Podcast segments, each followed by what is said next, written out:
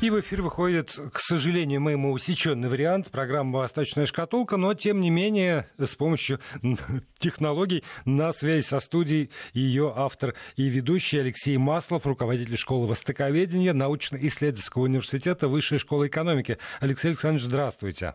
Здравствуйте, рад вас слышать. Я тоже очень рад вас слышать. Жалко, не вижу, но я думаю, что в этом смысле я просто приравнен э, к нашим слушателям по правам, э, только голос. Но, тем не менее, у меня есть э, право задавать вам вопросы. Если позволите, я начну как раз с них, потому что наболело, что называется. Э, я, э, да, я хочу, чтобы вы пояснили вот эту вот ситуацию, которая э, складывается после ряда заявлений э, там, в Америке и в Китае, потому что э, слова Дональда Трампа о том, что если Си Цзиньпинь не приедет на встречу двадцатки, то немедленно будут введены э, пошлины э, еще больше и круче, э, с одной стороны.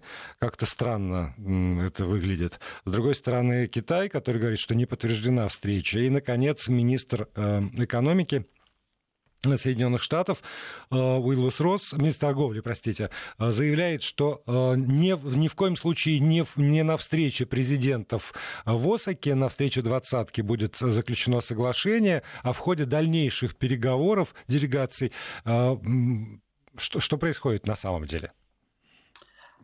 А, да, ситуация крайне интересная, но я напомню, с чего все началось. Я имею в не сама вся торговая война, а вот эта ситуация, что на встрече какой-то более широкой встретятся Си Цзиньпин и Трамп и поговорят о чем-то.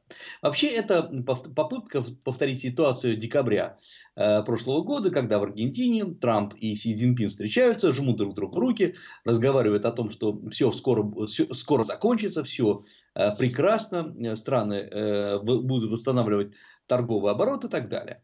Но после этого тут же начинаются события, которые нам сегодня хорошо известны. Начинается атака на Huawei, и, в общем, э, ситуация разваливается.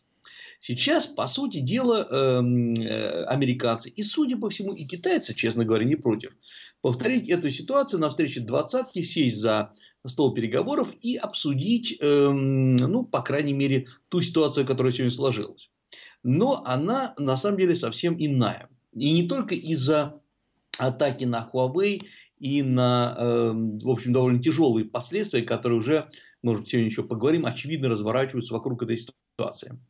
А еще и по поводу того, что, Китай, э, что США предъявили, как многие считают, просто беспрецедентные требования, новый пакет требований. Он широко не опубликован, но тем не менее он существует, опять связанный с нарушением интеллектуальных прав, прав интеллектуальной собственности Китаем э, в отношении американской, да в общем и другой продукции. И э, то есть оказывается, что э, как только Китай начинает договариваться по какому-то пункту соглашений, э, тут же вдруг выдвигаются новые и новые требования. При этом абсолютно открыто Трамп говорит, давайте сядем за стол переговоров и все обсудим.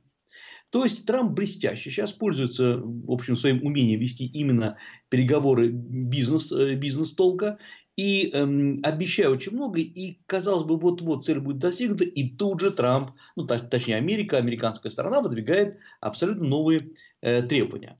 Э, вот, например, э, сегодня я читаю ряд статей уже в китайской прессе, которые, не объясняя, в чем дело, э, но тонко намекают о том, что, слушайте, ну сколько же американцам можно давить нас по интеллектуальной собственности. Мы и так подвинулись, э, даже приняли закон, который наказывает чиновников, э, тех, которые способствуют нарушению интеллектуальной собственности. Технически так должно выглядеть. Если, например, вы китайский бизнесмен, который у меня, ну, предположим, у американского бизнесмена украл торговую марку, а чиновник ее зарегистрировал, поскольку это все равно делается через э, определенный чиновничий аппарат, вот наказан будет не только тот, кто украл, но еще тот, тот чиновник, который не проверил. Вот это, э, казалось бы, куда же больше-то наказывать. Но нет, оказывается, есть и другие требования. И ведь если э, на кону действительно стоит очень Э, большая, э, ставка очень велика, это 300 миллиардов долларов, которые могут потерять э, сейчас китайцы в этой, как говорится, войне. Но самое главное, мы смотрим просто огромное уныние американских компаний, которые сегодня сидят в Китае и тоже говорят, уже у них есть тоже свои Э, круг, круг общения, свои блоги, которые говорят, когда же это закончится, э, сколько это можно вообще делать. Потому что вообще инвестиции китайских компаний в США сократились почти на 90% с момента своего пика в 2016 году. Ну, а количество американских компаний сегодня в Китае тоже уменьшилось почти уже в половину. Если, извините, я одну только ремарку э, скажу, в основном, конечно, для, для наших слушателей. Тот же самый министр торговли США Уилбур Росс, э, я процитирую, либо мы будем взимать больше пошлин с новых и новых товаров, либо поддержим согласованные с ними, с Китаем пункты, сказал Росс, рекомендовав американским инвесторам не хвататься за оружие каждый раз, когда Трамп угрожает Китаю новыми пошлинами. Я так понимаю, что за оружие, направленное в сторону Трампа как раз, а не в сторону китайцев. А, конечно, потому что обратите внимание вообще на реакцию американского бизнес-эстеблишмента.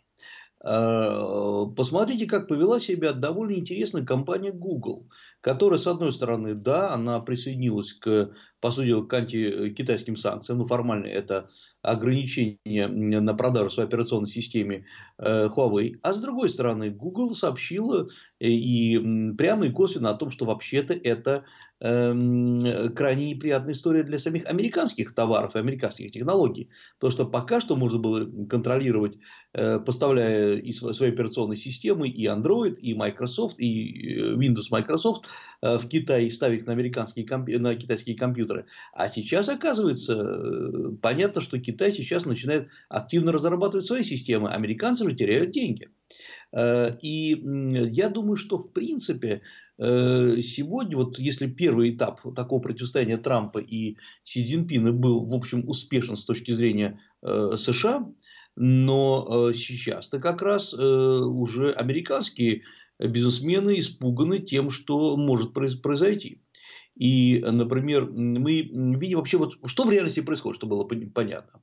Вот, например, есть довольно большой производитель, в качестве примера, Э, китайский э, э, производитель материалов для машин, который, например, делает различные компоненты для американских, да и для китайских машин. Называется он NIO. NIO. Он, значит, располагается свой офис в Силиконовой долине. И последние дни, поскольку, в принципе, он также поставляет часть товаров из Китая, они уменьшили на 70%, на 70 сотрудников свой офис, то есть практически в половину. Эм, значит, другие компании, которые уже работали в э, америка... китайские компании работали в США и нанимали, честно говоря, американских э, сотрудников, также начинают увольнение, потому что говорят, вы знаете, э, мы тоже подпадаем под все санкции. То есть, в принципе, сегодня пошел абсолютный раздрай, и непонятно, чем все это закончится. Поэтому уже и американские компании просят э, Трампа, даже давят на него, чтобы он сел за стол переговоров и все-таки отрегулировал, отрегулировал это состояние. Есть и другой момент. Э, если мы посмотрим, так до конца и не ясно, чего хочет добиться Трамп в тактической перспективе. Стратегически как раз все понятно. Э, Трамп хочет затормозить всячески развитие Китая э, и уменьшить привязку Китая к мировым технологиям, вытеснить его куда-нибудь на окраины вот этой вот технологической революции, что уже сегодня невозможно. Вот я думаю, что ситуация стала крайне напряженной и крайне интересной. А если мы посмотрим, что сегодня Китай и так уже раздирается массой внутренних противоречий, ну, например, выступления в Гонконге, о которых я бы, честно говоря, сегодня отдельно поговорил, то мы понимаем, что война эта э, угрожает мировой торговле уже, а не только Китаю и США. Э, еще, если позволите, вопросы, которые касаются э, уже наших взаимоотношений. Э, объявлено о следующей встрече на высшем уровне между президентами России и Китая, на сей раз еще с участием Монголии. Это трехсторонняя группа по, по инициативе монгольской стороны. Сообщил об этом главы, президент, глава государства нашего Юрий Ушаков. Вот совсем часто получается. Вот только что виделись Путин и Си Цзипинь в рамках э, там, московского визита и Петербургского международного экономического форума. 14 июня для обсуждения трехстороннего сотрудничества они встречаются снова. Потом встреча двадцатки в Осаке. Э, такая частота, это потому что э, сложности через 6 секунд. Вести ФМ. Это потому, что сложности все-таки есть в двусторонних отношениях или потому, что Китай и Россия демонстрируют единство подходов при, с учетом вот, внешних сложностей? А, мне кажется, что здесь третий вариант. А, Россия и Китай начинают выстраивать абсолютно новый тип политического союза, а, который в реальности до сих пор не существовал. И это требует постоянных встреч и расширения партнерства. Ведь, строго говоря, постоянно заявляя о том, что наши взгляды совпадают, что мы движемся, к, у нас, мы разделяем единые цели, эм, в течение десятилетий эти лозунги повторялись, но ведь, если честно говоря, посмотреть, э, страны скорее заявляли о чем-то, но очень мало что-то вместе делали. И вот сейчас, э, я напомню, что на Петербургском форуме было сделано беспрецедентное заявление о том, что мнения сторон, имеется в виду Китая и России, целиком совпадают по всем стратегическим вопросам. От Сирии и э, Венесуэлы до э, ситуации в Северной Корее и в Ираке. То есть, просто в лоб перечислены все страны. Эм, очевидно стало, что Китай политически тоже разворачивается к России и заключает целый ряд вполне конкретных реальных договоров, там на 20 миллиардов. Э, пока мы, конечно, подождем и не будем перевозбуждаться от этих цифр, поскольку Китай много чего обещал России, но тем не менее очевидно, что есть какие-то подвижки. Сейчас привлекается Монголия, и я напомню, что э, когда в прошлом году во время э, форума, Владивостокского дальневосточного форума, перед форумом проходили учения России и Китая, там также участвовала уже Монголия. То есть речь идет о довольно большом пространстве, которое обычно в науке называется внутренняя Азия, и э, там, где прилегают и торговые пути, и самое главное, судя по всему, еще раз, вот, помните мои слова, начинает выстраиваться новый реально действующий политический союз э, что очень важно для стран э, в этом, на нынешнем этапе. Мне кажется, сейчас тот момент, когда для Китая э, ситуация более важна, вот ее выстроить, чем для России. И я бы еще обратил внимание на одну вещь, которую почему-то мы не хотим упоминать, но все-таки имеет смысл о ней сказать. Э, когда в 2014 году Россия оказалась в изоляции, Китай очень вяло начал отнесся к этой ситуации. Он не комментировал крымскую ситуацию, Китай не нарастил инвестиции в Россию, наоборот, вы помните, товарооборот упал. Эм, Китай так, очень аккуратно обходил все острые углы, э, как бы показывая, что он здесь совсем ни при чем и воздержался при голосовании в ООН по крымскому вопросу. Э, когда сейчас на Китай действительно по полной программе наехала американская машина, Россия взяла и пошла абсолютно на полную всестороннюю поддержку Китая. Вот э, сколько мы бы не критиковали внешнюю политику России, э, здесь оказывается, что Россия повела себя, ну, как минимум, более благородно. Э, Россия, например, даже когда заключали мы подпис... Путин и Си Цзиньпин подписывали эм, согла... э, совместное заявление на Петербургском форуме, там были в основном китайские формулировки, например, формулировка о э, отношениях России и Китая в новую эпоху. Это китайцы очень любят говорить про новую эпоху. То есть Россия показала, что она поддерживает даже формулировки китайские. А вот здесь, и... вот, простите, я вас прерву, потому что вот э, тоже есть, у меня возникли некоторые вопросы. Потому что примерно в то же время, когда происходило подписание этого документа, было объявлено, например, о том, что Москва вступает в эксперимент по внедрению вот этой вот чудо-связи там, формата 5G.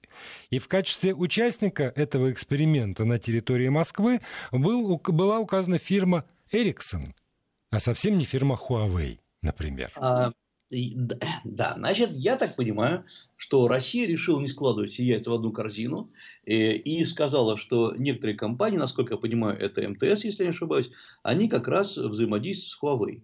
А другие же компании, э, российские э, теле, теле, телекоммуникационные компании участвуют в взаимодействии с Ericsson. Это, на мой взгляд, очень правильно, очень грамотно. Э, то есть, в любом случае, поддержка для Китая оказана. То есть, Россия выразила доверие э, Huawei, ну и, в общем, всей китайской технологической машине. Как раз это, на мой взгляд, неплохо. Я думаю, здесь вопрос в другом. Вот если касаться то, то о чем мы договорились. Э, Китай большой мастер обещать, это правда. И э, почему-то сразу очень многие комментаторы начали говорить про прорыв российско-китайских отношений, о том, что сейчас будет оказана максимальная поддержка там, малому, среднему бизнесу, они начнут торговать. Нет. Вот на самом деле этого, э, кроме заявлений и деклараций, пока не прослеживается. Декларации уже и до этого были. Если посмотреть на китайский средний бизнес, который теоретически должен быть заинтересован, он пока не рванул в Россию и в китайском сознании, в китайском интернете, э, да просто нет такого обсуждения, что давайте-ка, коль так Китай вдруг развернулся в Россию, и мы туда побежим с нашими вложениями. Пока этого нет. Пока есть только взаимодействие между крупными компаниями, российскими и китайскими, что неплохо. Но не надо переоценивать э, тех вещей, которые мы добились. Как всегда, вот это так часто у нас бывает, что политическое взаимодействие у нас идет лучше с Китаем, чем экономическое. Э, потому что экономика требует немножко э, других знаний и глубокого знания особенностей Китая. Ну вот смотрите, тоже, вот опять же, поскольку я, я, я люблю подробности. А, одно дело экономические связи на уровне там, предприятий, малый и средний бизнес, вы много об этом говорили. Другое дело экономика, в которой участвует государство.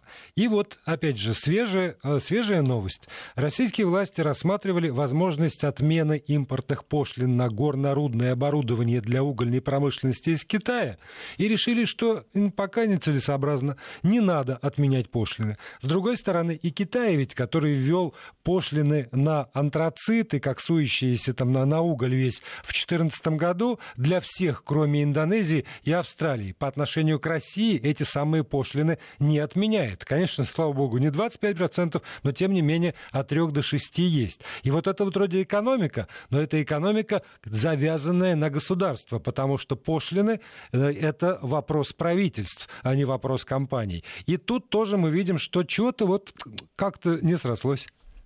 Ну вот это то, о чем я говорю, потому что, э, как всегда, кроме декларации, есть реальная жизнь. Если посмотреть, что Китай отменил пошлины, тарифные барьеры для стран, с которыми, мягко говоря, у него были не очень хорошие отношения, с Индией, например, потому что потребовалось то оборудование из Индии, которое когда-то поставляла США. Э, и Китай не, не стал долго обсуждать это, меньше чем за полгода, э, даже за три месяца, если я ошибаюсь, отменил. Да и с другими, многими другими странами. Вот оказывается, что все-таки Э, у нас есть много затыков. Та же самая история с сельским хозяйством, пока у нас не отменены, э, Китай не отменил э, санитарные барьеры для для ряда российской продукции. Поэтому вот не надо идти за политическим лозунгом, надо, как всегда, идти за цифрой, за экономикой.